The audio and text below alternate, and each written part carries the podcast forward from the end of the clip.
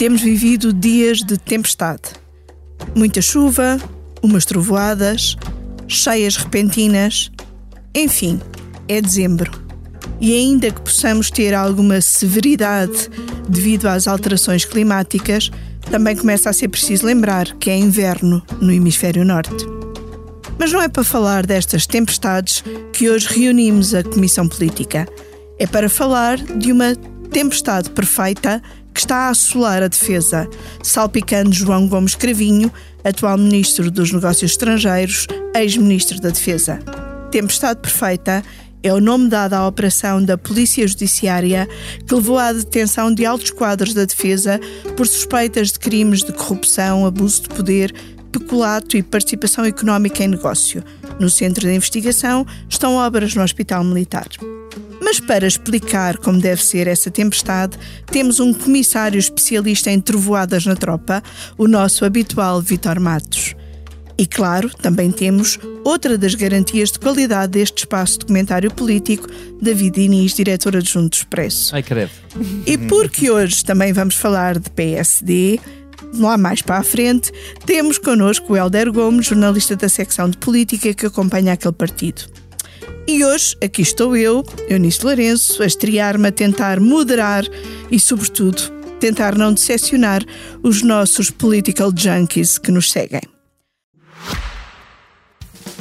Este podcast tem o patrocínio de Vodafone Business. Saiba como a rede 5G pode tornar a sua empresa mais segura, eficiente e flexível. O futuro do seu negócio está em boas mãos. Vodafone Business. Ora bem, para começar, o melhor mesmo é pedir ao Vítor que nos explique o que é esta tempestade perfeita que assola o setor da defesa. Olá, Eunice. Uh, isto é. hum, segundo a PJ, é alegadamente uma teia comandada por Alberto Coelho, que era o diretor-geral de Recursos de Defesa, mas que é um homem, às vezes os jornais, eu vejo nos jornais que ele é há seis anos diretor-geral. Não é há seis anos diretor-geral. Ele é há seis anos diretor-geral daquilo, daquela direção-geral, que é uma fusão da Direção-Geral de Pessoal com e Recrutamento com a Direção-Geral de Armamento. Ou seja, ele já é diretor-geral de pessoal desde 2002. Portanto, uma longa carreira. Uma longa carreira, 18 anos, vários governos, é militante e ex-dirigente do CDS e é um dos homens que melhor conhece o Ministério da Defesa. Portanto, os ministros vão e passam, e quem é que são os olhos dos ministros e dos governantes todos, Estado de Estado? São os diretores gerais mais experientes, são as pessoas em que eles mais confiam Os altos funcionários os públicos. altos funcionários em que têm que confiar para tomar as decisões porque eles é que conhecem a casa, trans- conhecem as leis, conhecem, portanto, portanto é um homem que domina a casa e que sabe os procedimentos e que depois tinha uma uma particularidade em relação a outros ministérios, segundo me dizem, é que ele não reportava a um membro do governo. Ele reportava a todos. Quando havia dois secretários de Estado, reportava a três. Ou seja, permitia-lhe escolher, Interlocutor. às vezes, a quem é. Aos meninos, quando o pai diz não Sim. vai à mãe. Sim, sim. Sim, quando assim. pedem a mesada ao pai, depois pedem também à mãe. Isto é o que me dizem, que não tinha essa. Portanto, e era uma pessoa com um grande poder, portanto, a Direção-Geral de Armamento. Agora, a de recursos, por exemplo, é onde se fazem as compras, onde se faziam, onde se estabeleciam as compras eh, do, do- do- do- dos equipamentos do, do, de armamento. Os, os grandes mega contratos de armamento. Hoje em dia, uma parte disso já é feito por uma agência da NATO, esta, ou seja, é uma maneira de. Mais escrutinado. Exatamente, de afastar aqui eh, esses problemas aqui do, do, eh, de Lisboa. Mas o que é que acontece? Ele eh, foi detido, ele mais dois altos funcionários da defesa, portanto, três quadros, e ele, ele já está reformado.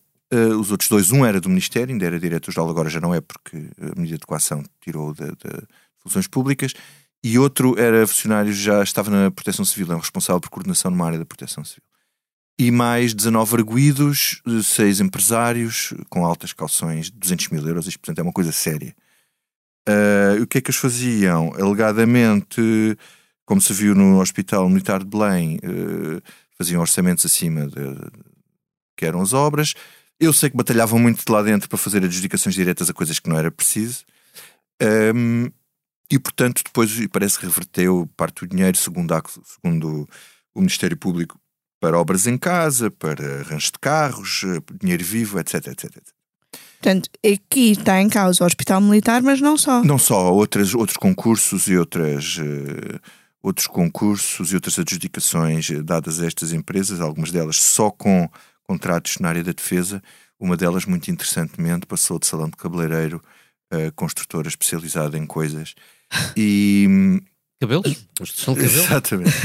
Mas aqui a questão política é que não, é, não é que me parece relevante, tudo isto é relevante, uh, a questão política é também bastante relevante que é o facto de uh, Alberto Coelho ter sido, primeiro, sujeito a um despacho negativo e crítico que já indiciava a existência de ilegalidades por parte do secretário de Estado, então secretário de Estado, hoje deputado, uh, Jorge Seguro Sanches, e que fez um despacho onde explicava que aquilo que ele estava a fazer era ilegal e que ele não tinha capacidade jurídica para, para para tomar certas decisões em relação às despesas, ao aumento, à quase quadruplicação do, do, das obras no Hospital Militar de Belém para o transformar no centro de acolhimento de Covid, passa de 750 mil euros para 3,2 milhões.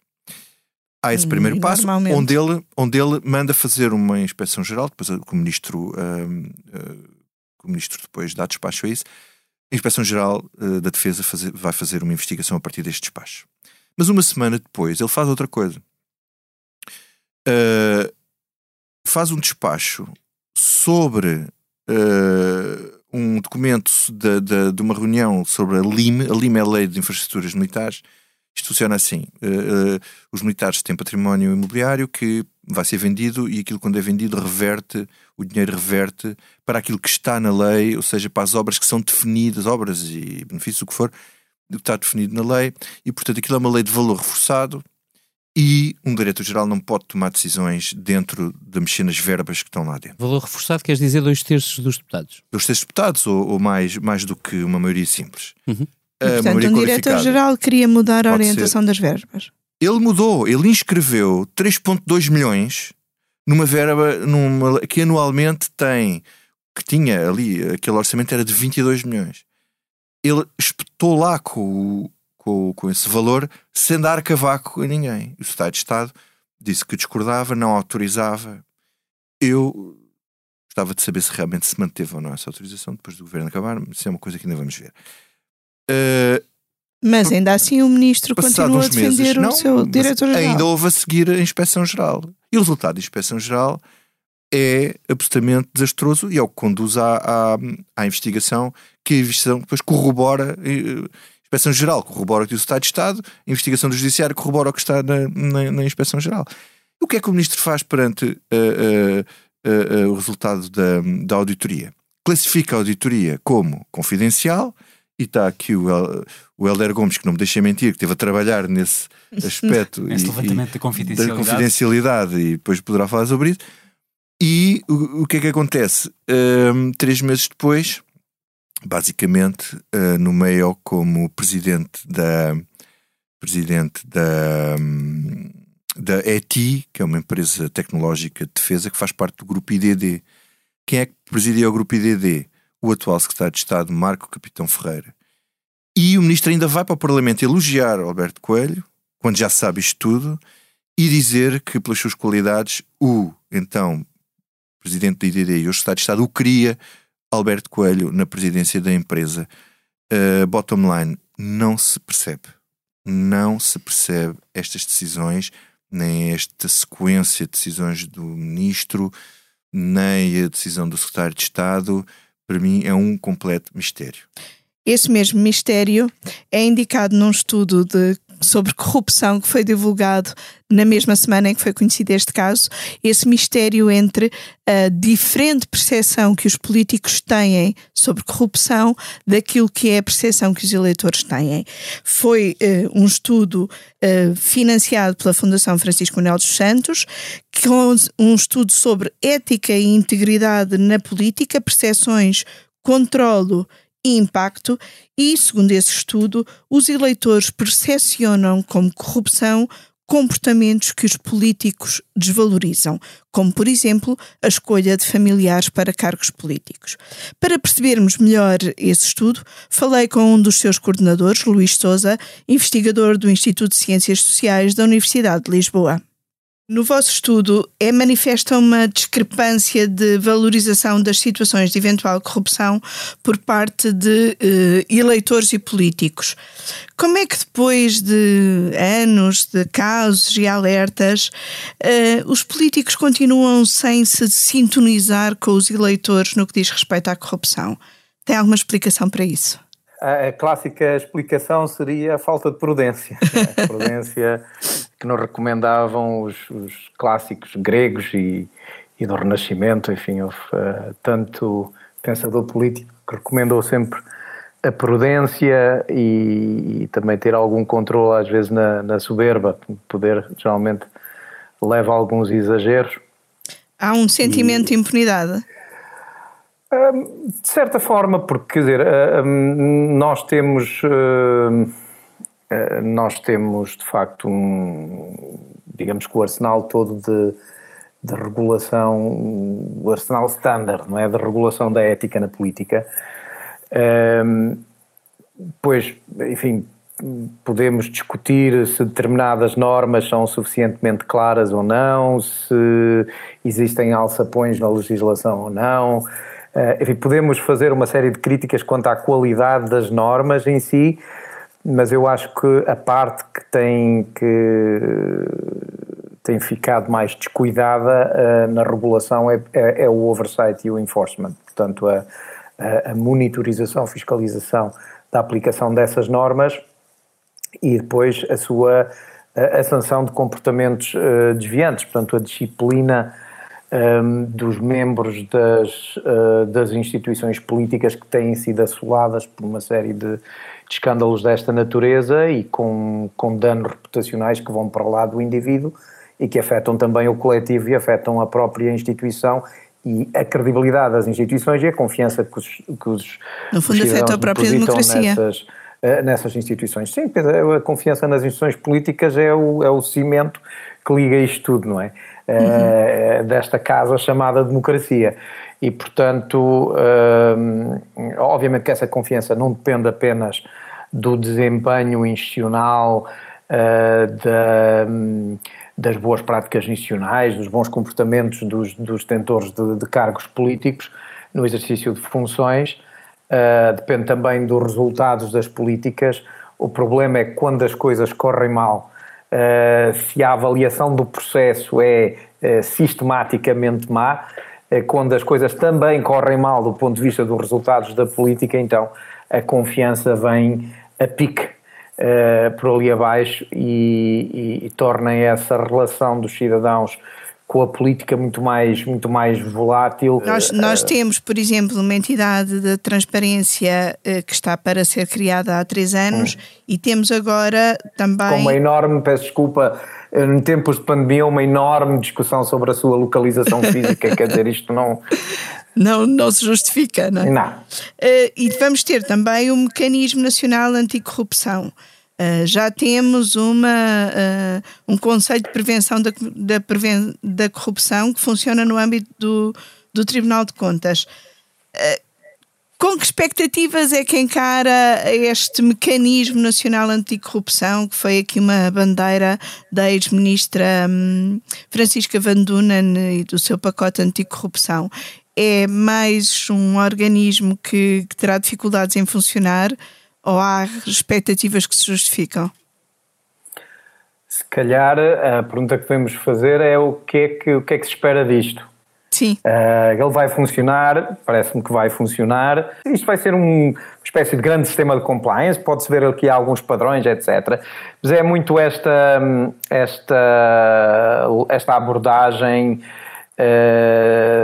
muito formal a, a, a, a este, portanto, aos problemas de, de integridade na administração pública, no setor público e no setor privado, deixando de fora a esfera política. Não sei o que é que o que é que se espera em relação a isto, mas mas então o que é que se precisa para além do que se espera? É assim, uh, precisa-se tanta coisa. Agora, neste momento, o que se precisa mesmo é que trabalhem. É que mostrem trabalho, que produzam relatórios, que a gente consiga, uh, consiga perceber o que, é, o que é que estão a fazer e como é que estão a fazer. Porque esse, esse tem sido, tem sido um, um, um, drama ao longo, enfim, também com o Conselho de Prevenção da Corrupção. Uh, três pontos que eu acho que, que, têm, que têm falhado. Um é, é, é faltou muita autocrítica uh, em, em, relação uh, àquilo que se adotava, uh, se era suficiente, não é? Para dizer, a lógica era, parecia que sempre estava, estava tudo bem, que o Conselho de Prevenção da Corrupção trabalhava muito bem, que a entidade das contas de financiamentos políticos também trabalhava muito bem, até já posso antever que a entidade da transparência vai ser um sucesso, é tudo um sucesso.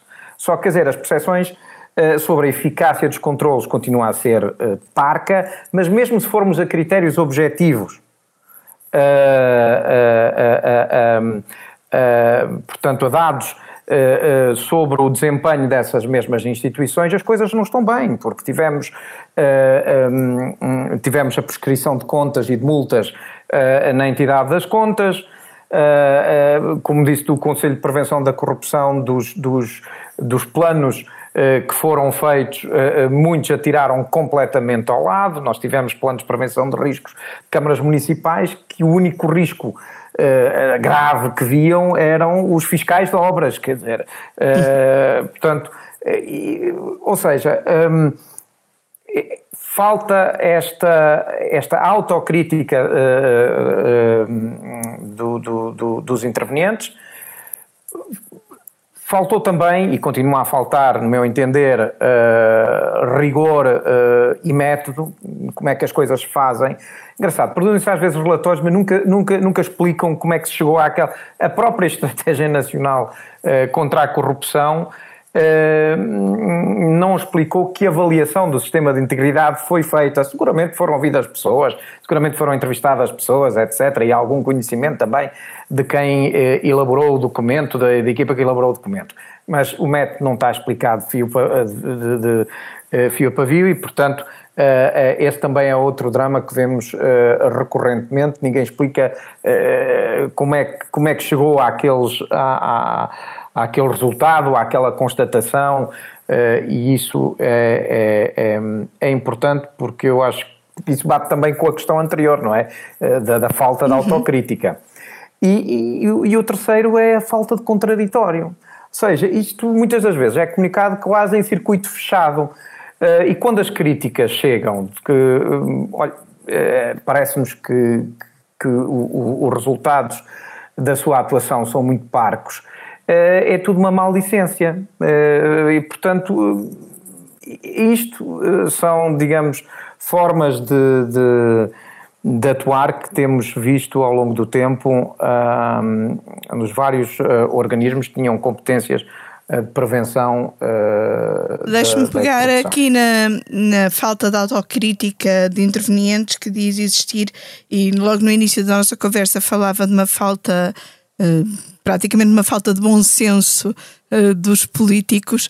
São duas coisas que se juntam neste caso da tempestade perfeita que envolve altos quadros da defesa sendo que um deles depois ainda foi nomeado para outro lugar pelo ministro, apesar de já existirem uh, suspeitas e dúvidas sobre os montantes envolvidos no caso do Hospital das Forças Armadas.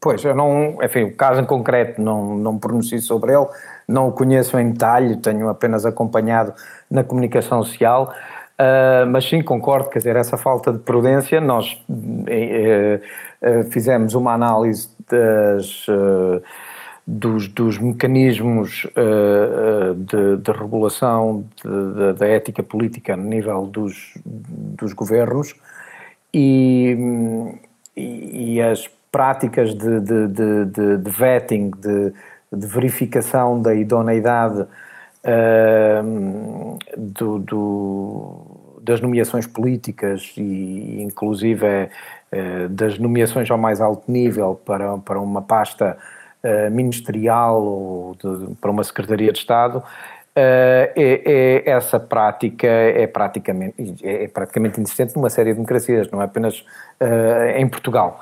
Um, mas de facto é, é, extremamente necessária e cada vez mais, porque uh, o que acontece é que essas uh, situações depois só uh, vêm à luz do, dia já quando estão no exercício de funções e, e depois colocam os governos numa, num dilema, não é? Se hão de, por um lado, segurar o, ministro e ver, enfim, se, se passam pelos pingos da chuva se entretanto há outro tema que, que ocupa a atenção da, da opinião pública, uh, que entra na agenda, na agenda mediática e, e, e desvia as atenções. Uh, depois há também a questão do dilema entre ética e competência, que muitas vezes é invocado, uh, manter o ministro porque é bom, mesmo que esteja tocado do ponto de vista de não ter cumprido determinada obrigação uh, do ponto de vista da, da da, da, da, regulação da ética política. E, e, e, precisamente para que isso não aconteça, é importante que essa verificação seja feita antes. Uh, claro que nenhum sistema, enfim, todos os sistemas são falíveis e, portanto, isso também não é. Uh, é apenas mais uma medida entre o leque de medidas que podem ser adotadas. Quer dizer, um código de conduta uh, incide, sobretudo, um, uh, para, uh, para aquele momento em que o, o, o, detentor do cargo está em exercício de funções, eventualmente pode co cobrir também algumas, alguns impedimentos pós-exercício de funções, mas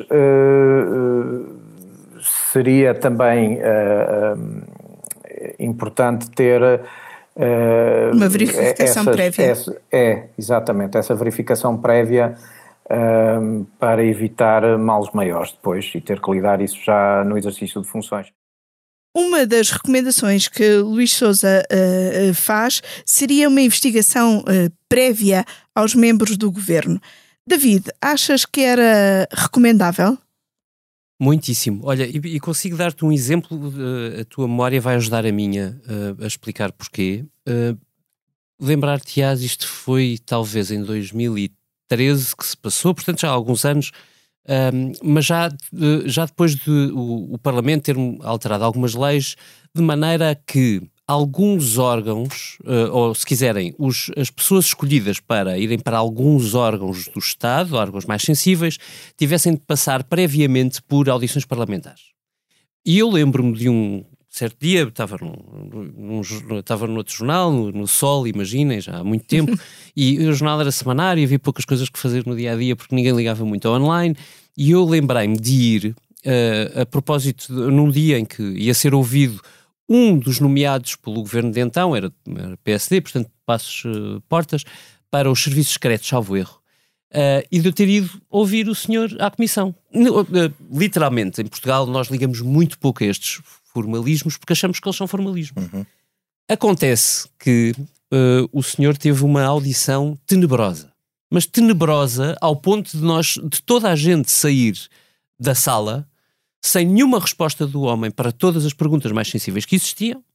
Uh, e, e, e deu-me lembrar de, ouvir, de, de, ver deputados, incluindo da maioria de então, portanto, uma maioria direita, tipo, mas quem é este senhor? E porquê é que o vamos nomear? Isso. E porquê é que o vamos nomear? O que aconteceu imediatamente é que aquilo, imediatamente foram 24 horas até que alguém tivesse tomado a decisão que tinha que ser tomada, é o senhor não foi nomeado caiu, a nomeação caiu, foi nomeada outra pessoa que tinha, evidentemente, menos fragilidades, ou pelo menos uh, tinha outro espírito de abertura e transparência a responder a deputados, percebendo que aquela audição não era um pro forma, era uma coisa para ser levada a sério. E eu acho que isto mostra, aquele episódio de há nove anos, Uh, mostra à evidência a necessidade de nós termos um escrutínio mais apertado para nomeações. Eu, eu, não sei a dimensão, acho que é discutível se se isto deve ir para todos os membros do governo, como acontece, por exemplo, nos Estados Unidos. eu, eu, gosto muito dessa prática, acho que obriga as pessoas, primeiro as que escolhem, a ter muito cuidado com as que, são, com as que vão escolher e também as que são escolhidas em proteger as suas costas, se tu quiseres uma expressão em português traduzida ou mal traduzida, hum.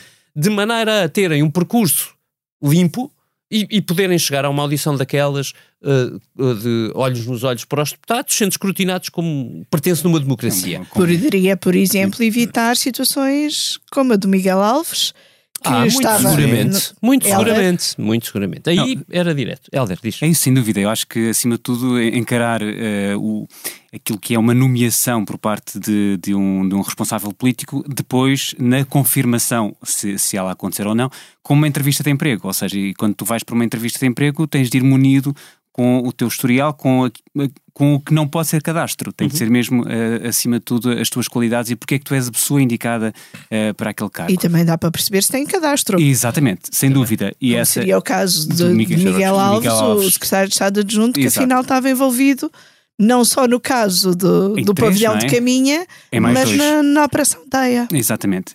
Eu, em relação a este caso uh, em concreto, uh, eu notei, uh, nós estamos a gravar isto na, na segunda-feira, e notei um desencontro interessante relativamente ao que João Gomes Cravinho, agora Ministro dos Negócios Estrangeiros, e, e lembrei-me, por acaso, daquela conversa de, de Marcelo Rebelo de Sousa ter insistido, ou ter tido alguma influência na não recondução de Gomes Cravinho como Ministro da Defesa, uh, assaltou-me, porque de facto ele estava, esteve envolvido em, em muitas, em muitas situações. Uh, se não semelhantes, pelo menos uh, preocupantes como polémicas, como, polémicas como, como esta. Um, e João Mas... Gomes Cravinho, na, na, semana passada, quando foi confrontado com, com estas investigações, disse ter agido de acordo com a informação que tinha, o que, como, como o resumo que o Vitor Matos fez aqui no início. Então isso é grave. É exato. Se foi com a informação que tinha, é grave. É muito grave, ou então está de alguma forma a faltar à, verdade e, e portanto, eh, e diz que é um momento de trabalho da justiça, não é um momento para comentários políticos.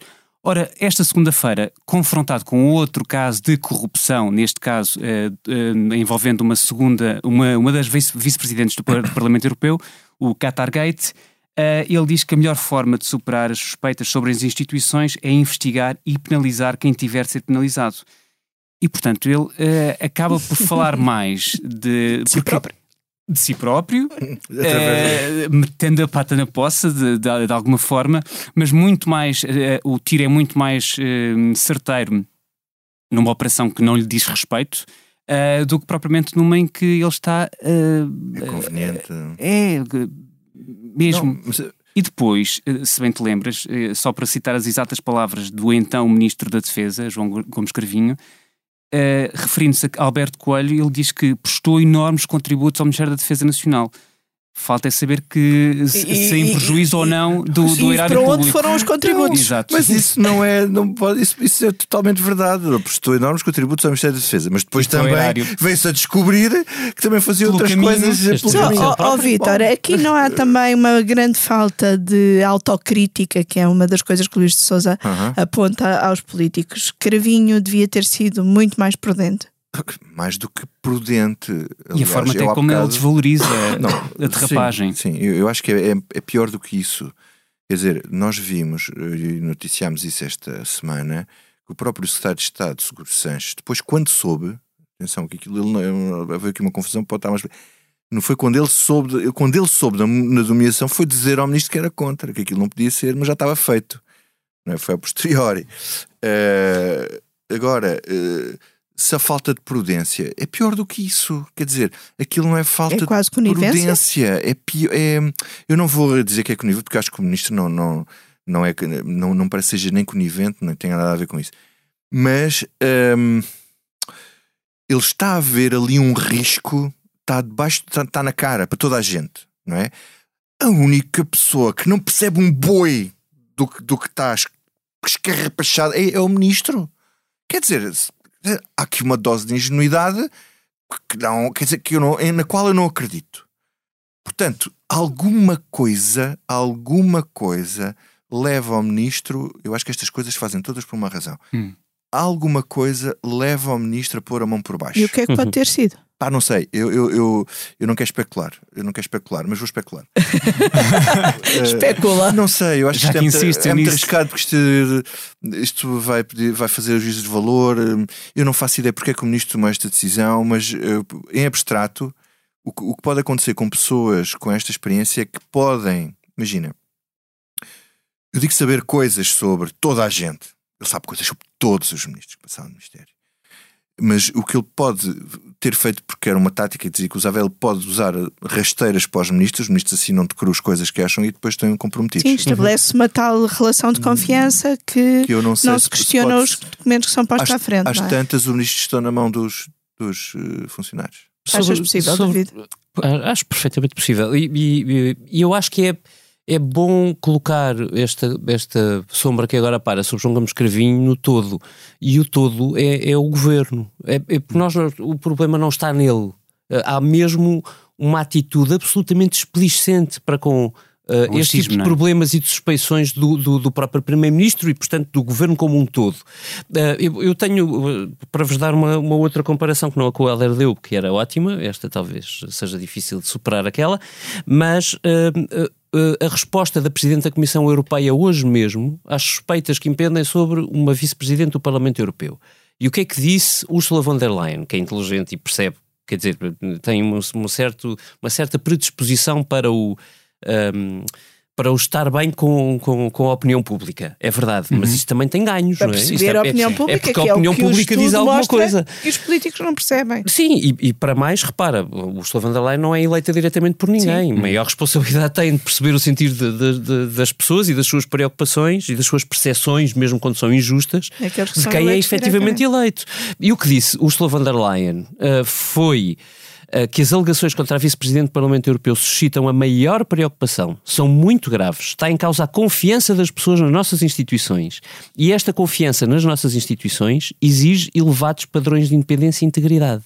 E acima disto, propõe, eu acho que tarde, mas ainda bem, um Conselho de Ética independente para poder fiscalizar todos os órgãos da União Europeia ah, do ponto de vista da transparência e, do- e da legitimidade dos atos. Órgão Eu esse. acho que isto é, é, quer dizer, hoje em dia, na, na sociedade em que nós estamos, que não é a sociedade há 20 ou 30 anos atrás, isto é do mais puro bom senso.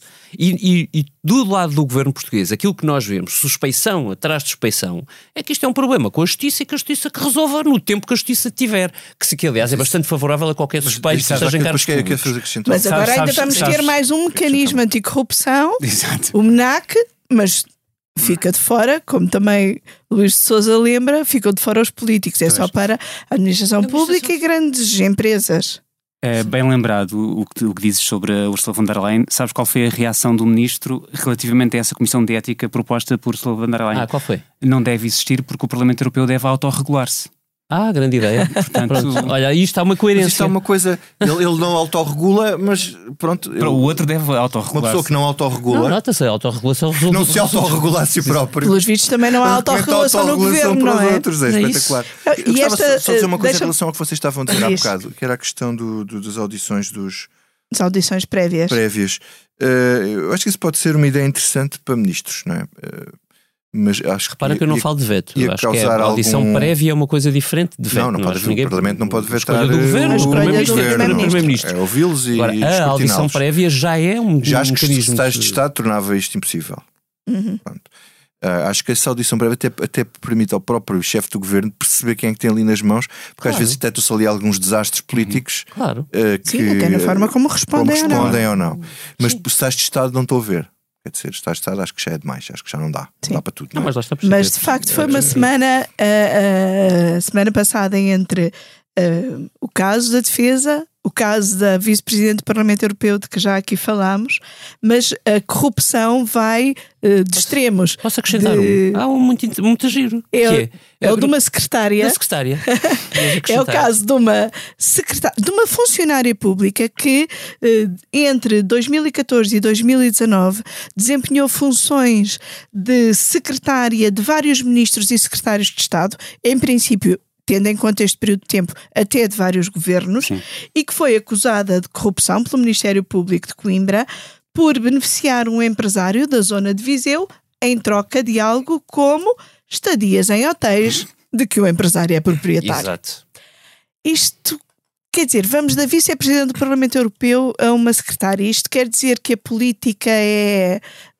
hum, não, não consegue ser imune à corrupção.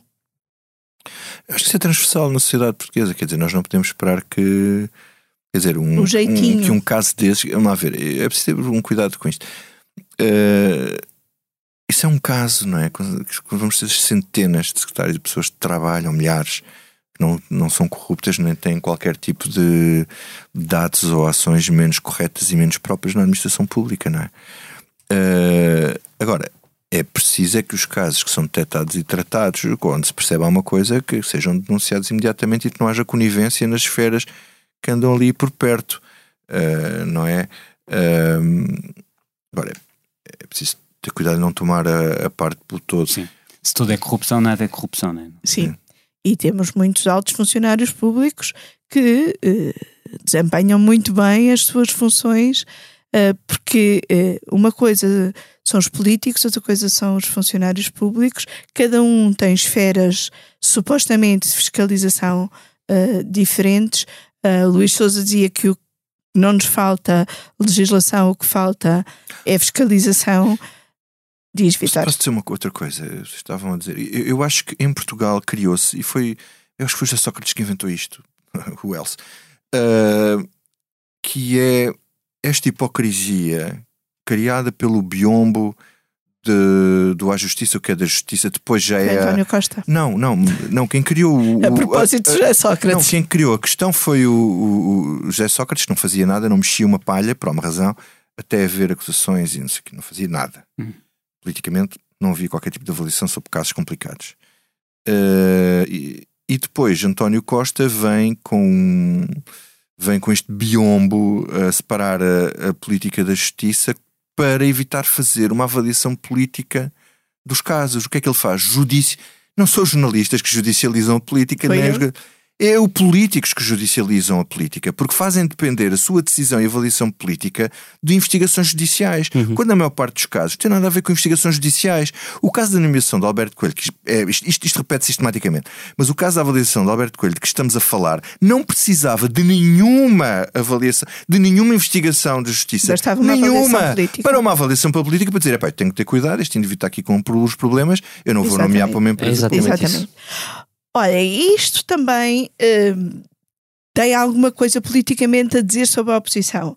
Helder, o Chega uh, pediu logo a demissão de João Carvinho, uhum. uh, muito como costuma fazer em relação a qualquer. Ou é Comissão coisa. Parlamentar de Inquérito ou é. Exatamente. Entre é comissões e comissões parlamentares de inquérito, a receita está feita. Certo. Mas o PSD ainda não disse nada. À hora que estamos a gravar, não disse ainda nada. O que é que isto nos diz da oposição que temos? Diz-nos muito e, e diz-nos muito pouco sobre essa oposição. Quando, quando tu tens o, o, terceiro maior partido representado no Parlamento a tomar a dianteira desta, de, deste, destes pedidos incessantes e às vezes até esgotando a figura, por exemplo, da Comissão Parlamentar de Inquérito um, e sempre a pedir a cabeça de, de responsáveis que seja o caso, tenha a gravidade uh, o caso que, que tiver, mas se é o terceiro uh, partido eh, mais uh, representado na Assembleia da República, com os problemas que nós sabemos que o Chega traz consigo, diz muito mal, sobretudo na comparação com, com o PSD, que é um, um, partido que deveria ter uma responsabilidade muito grande e que nos últimos tempos, como nós vimos em tantos outros casos, como por exemplo a eutanásia que dominou a semana passada, além deste caso na, na defesa, e que já lá vamos, um, diz muito do desnorte em que, em que vai a São Caetano à Lapa. E seis meses passaram desde, desde que hum, Luís Montenegro foi eleito em Congresso presidente do, do PSD. Acho que o estado de graça, se é que existiu, e eu julgo que sim, eh, ele foi muito insensado, foi muito elogiado, porque pelo menos uh, tinha ali uma, uma demarcação muito, muito grande relativamente a Rio, uh, mas já começa a ser tempo de uh, deixar de fingir de morto e, sobretudo, não uh, apresentar propostas em cima da hora e agir, marcar a agenda. Uh, não se compreende que, uh, quase uma semana depois deste caso na defesa ter um, começado a, fazer manchetes, ou pelo menos produzido, começado a produzir notícias, não, o maior partido da oposição não tem, uma, não tem, tem um, algo concreto. Senhores comissários, deixa fazer uma coisa. O PCP diz pediu que o ministro retirasse ilações. Exatamente. Atenção, o PCP e o PAN, o PAN pediu para serem, que é o mais sensato, pediu para serem chamados para serem ouvidos no Parlamento. Exato. E o PSD, por Zero. enquanto, nada. Vamos mudar de tema, mas continuando entre Chega e PSD, que estiveram envolvidos na última semana numa guerra sobre um eventual referendo à eutanásia, que incluiu, obviamente, os outros partidos e o Presidente do Parlamento. O Chega já tinha proposto referendo e chumbado. O PSD, depois de muitas hesitações, entregou a proposta, mas esta foi rejeitada porque estamos na mesma sessão legislativa e diz a Constituição que não pode ser discutido um projeto sobre um assunto que já foi chumbado na mesma sessão. Mas o que terá ainda complicado mais a vida de Luís Montenegro neste assunto foi um artigo de Pedro Passos Coelho, publicado no Observador, em que o ex-líder se manifesta terminantemente contra a legalização da eutanásia e desafia a oposição a dizer que vai reverter a lei aprovada na sexta-feira no Parlamento. Este domingo, Montenegro insistiu no referendo e reconheceu a divergência com Passos Coelho. Eu discordo do Dr. Passos Coelho. Eu sei que é raro, discordo pelo facto de ele discordar da realização eh, de um referendo sobre esta matéria. Discordo porque a posição dele é muito fechada. Aquilo que eu posso dizer é que eu no futuro não vou deixar de defender aquilo que defendi hoje. Isto é, se houver lei nova, acho que ela só deve ser alterada por referendo. Se não houver lei nova e houver novos impulsos legislativos neste domínio, eles só devem efetuar-se e ver a luz do dia através da auscultação do povo português. Ao mesmo tempo, o líder do PCP partido que com o Chega votou contra a lei, mostrou uma, diria, surpreendente pressa. Estava evidente que havia uma maioria na Assembleia da República suficiente para este diploma passar e passou. Está, e agora é bom é que não enrolasse, desculpa a expressão, mas que não enrolasse interminavelmente. Torna-se difícil, nós estamos a falar de um diploma que andou para trás e para a frente várias vezes, não é? Julgo que não se torna muito fácil manter uma situação de não resolução da questão. Mas pronto. Helder, o que é que se passa com o PSD? Chegou tarde, hesitou ou perdeu-se pelo caminho? As duas coisas. Ou as três. Uh, decidiu tarde e a más horas que é certo que Luís Montenegro defende há alguns anos, uh, ainda antes de ser presidente do PST, uh, um referendo à, à, eutanásia, o que não significa que não tenha. Não, não se compreende não tenha sentido o apelo de marcar isso mais uma vez na agenda, como dizíamos no, no bloco anterior, porque falo na, na, exata semana em que aquilo é, é, votado no Parlamento. Se isto não é decidir tarde e a más horas, não sei o, o, que será. Isto para o, lá está, para o maior partido da oposição não se compreende.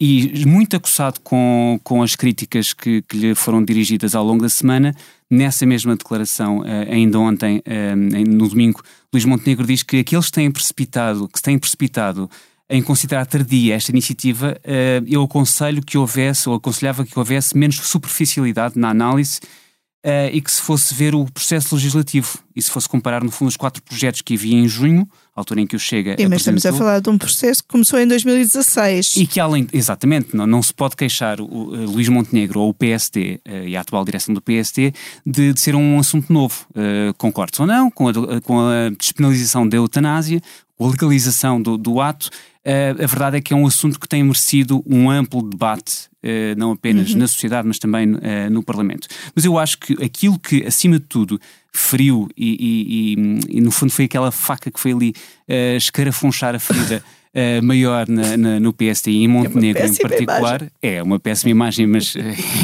é, a porca da política. Uh, foi, de facto, foi de facto o artigo de, de Passos Coelho no, no Observador que é. Que, que é publicado uh, à meia-noite, julgo de quinta para sexta-feira, portanto, em cima do dia em que aquilo ia ser. Uh, Deixa-me ir uh, ali ao Vitor. Uh, sim, e depois tinha mais uma coisa para dizer em relação a esta, este ping-pong entre o PSD, PSD, PS e Chega. E vamos. Vitor, o que é que tu leste no artigo de Passos Coelho? Olha, eu li um homem com vontade de intervir e com vontade de ter influência. podemos fazer dois tipos de análise uma benévola a dizer este é um tema em que ele acredita e ele marca a agenda de uma coisa em que ele verdadeiramente acredita, que é uma coisa verdadeiramente grave para quem é contra a eutanásia. Uh, numa análise mais uh, malévola, uh, politicamente, acho que isto pode ser um. Ele tem intervindo tanto em, em prefácios de livros, em aparições públicas e agora com esta posição que não é só contra a eutanásia, é a pedir uma união dos partidos que são contra para reverter uma decisão que pode ser tomada agora E isso já remete para o futuro. E para a escolha remeter para o futuro é porque ele se vê a si próprio como tendo um papel qualquer nesse futuro, uh, e eu acho que ele a ter este tipo de intervenções não pode uh, pedir para não se especular uh, sobre isso. Exatamente. E, e, o que ele pede, Helder, é Uhum. aquilo que o próprio Chega já tinha, Já tinha pedido. já tinha feito, que era hum, dizer, comprometer-se em reverter a lei. É, e defendendo também o. o- e dizendo uma coisa é aceitar, aliás, ele no artigo não se refere diretamente ao PST, mas é, é natural, é, é- é mais claro, é muito cristalino que aquele recado tem, tem um, um destinatário eh, no, no PST atual. Uma coisa é aceitar, diz, escreve Passos Coelho, a obrigação de consciência neste tipo de decisão, outra é afirmar que não se tem uma concepção destas matérias enquanto partido e deixar que sejam os deputados por si mesmos a decidir o que a sua consciência indica. Ora, isto aqui é uma, uma tomada de posição tão forte que vai mesmo, aponta mesmo o dedo e, e diz: eh, Luís Montenegro assume de uma vez por todas uma posição e que seja essa a posição do partido, porque mais nenhum outro partido eh, dos, dos oito representados na, na Assembleia da República não tem uma posição sobre a, a eutanásia. Ah, oh, David, mas isto é um bocadinho ao arrepio do que foi sempre as posições do PSD neste tipo de matérias. E do Passos. Eh, Eu não E do próprio Passos. Eu não, eu não. eh, Isto é, é difícil estar a falar sobre isto numa matéria que é tão sensível e tão pessoal, ainda por cima com a história de vida de Pedro Passos Coelho, portanto, tentar despersonalizar isto o máximo. O- a verdade é que o Pedro Passos Coelho, que eu reconheci em 2010, quando se reapresentou ao país, e portanto isso já não sou líder da Jota, sou um candidato à liderança do PSD, está nos antípodas do, do Pedro Passos Coelho de hoje. E, e todas as personalidades políticas são inteiramente livres, como é evidente fazer. Uma evolução, eh, ou involução, quer dizer, dependendo da perspectiva por onde olhamos, Ahm, eh, isso é legítimo, mas, mas é importante sublinhar que é mesmo muito diferente do Pedro Passos Coelho que assumiu o poder ahm, lá atrás. Desculpa, só, ele em Isso- 2018 já se tinha manifestado contra Eu sei, eu sei. Não, não, não, não. Sim, Sim, mas, sim, sim. mas, eh, Já se tinha digo- manifestado contra, mas este- não de forma tão veemente. Certo, certo. E aqui há um, há um, há um artigo produzido com, com, não de forma tão veemente, nem tirando a mesma conclusão. Quer dizer, Sim. a ideia de quem, quando a direita for para o governo tem que reverter isto é um passo É um grande. É. à frente. E, portanto, é, é importante anotar isso. Acho que o Vitor tem alguma razão. Quem fala de futuro pensa ter algum papel nele. Eu- agora, eu gostava de sublinhar também a resposta de Luís Montenegro, que na verdade me parece a única coisa digna de nota que Luís Montenegro fez neste processo todo. Concordo com isso. Independentemente do que acharmos sobre o assunto, ele é a sombra ah, de Pedro Passos Coelho.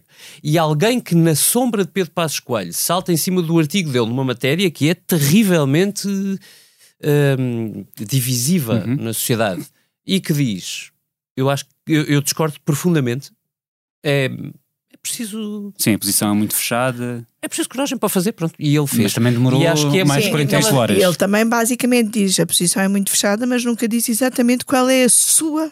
Ele diz que tem Posição. dúvidas, o que também Sim. é legítimo. É, é óbvio que é legítimo Há ter aqui um- dúvidas. Uma liderança um lado- partidária deve dar indicações. Certo, há aqui um lado de Luís Montenegro que é uma dificuldade de assumir risco eh, grande. Até ao momento em que diz discorda absolutamente, de, de- completamente de eu- Pedro eu Passos Coelho. é- ele autonomizou-se. Ele, É. É, eh, ganhou eh, asas. Atingiu a maioridade. Há ali, há ali alguma coisa o que me faz... Isso, epá, é assim, homem, quem manda aqui sou eu. Eh, espera aí.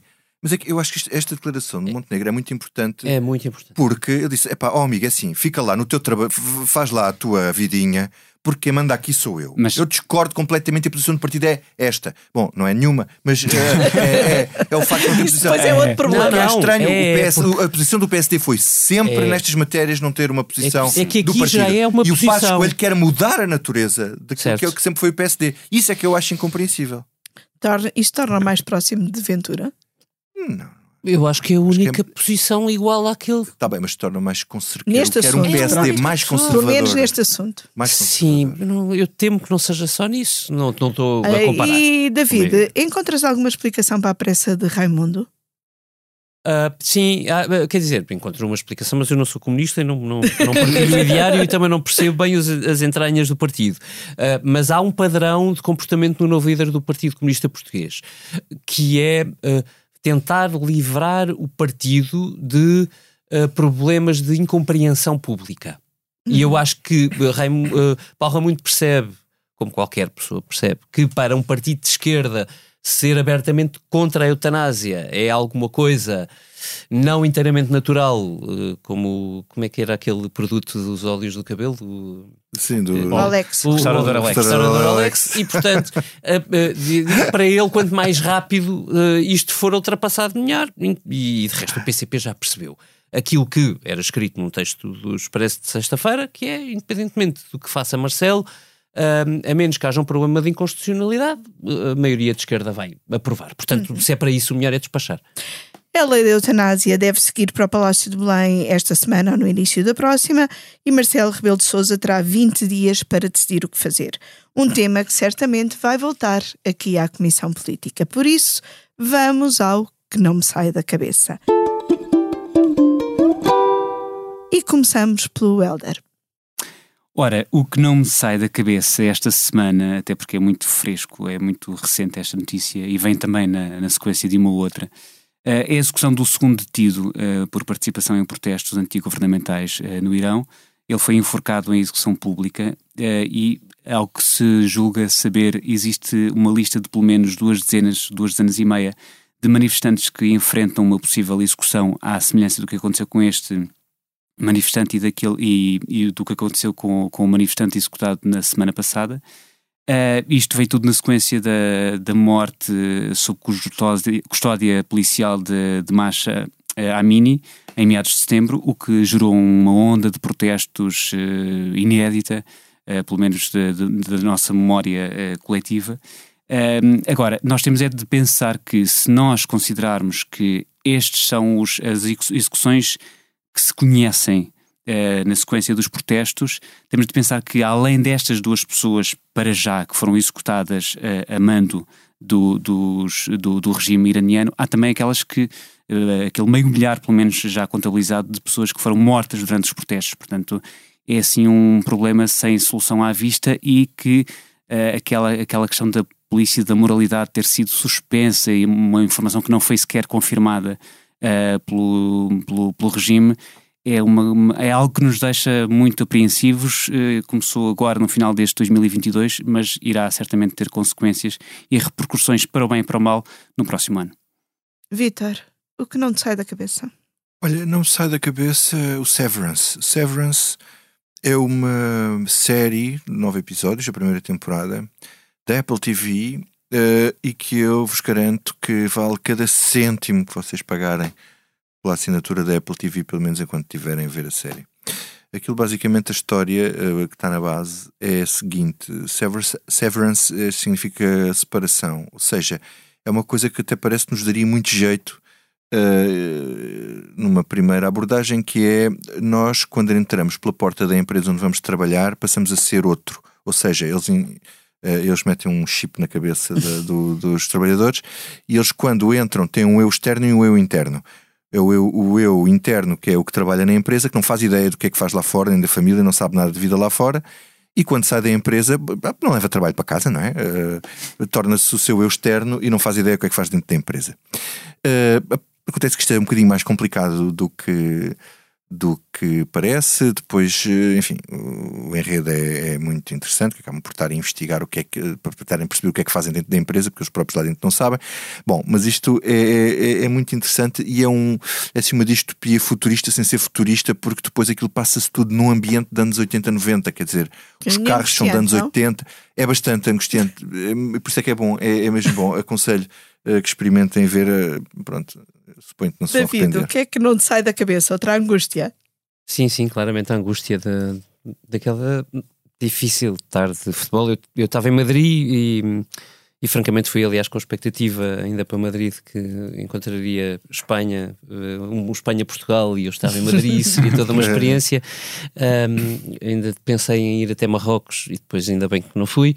Um, e, uh, e em Madrid, fartei-me de sofrer, literalmente sofri, com, com, com tanto Uh, tanto sofrimento quanto alegria tive naquela terça-feira ida em que Portugal jogou como raramente vemos contra uma Suíça e venceu justamente por 6-1 um, mas, mas o, que não, o que verdadeiramente não me sai da cabeça é um título do, do JN, um bom título de primeira página. Ainda bem que ainda há jornais que sabem fazer bons títulos de primeira página, fico sempre contente por isso.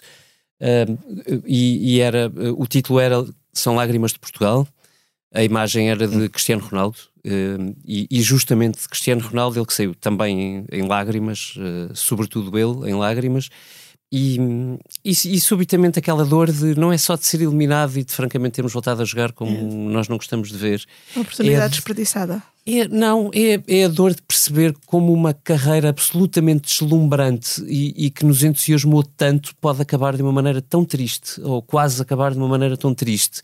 E infelizmente também empurrada por uma certa tendência para tudo ou nada que nós temos criado e que vamos acentuando de de repente os que amamos são os que menos queremos e, e, os que menos queremos de repente são os mais amados e, e, e, eu acho que isso é tremendamente injusto para alguém que deu tanto a Portugal como o Cristiano Ronaldo, é verdade também deu a si próprio, mas é, é, é assim que é a vida.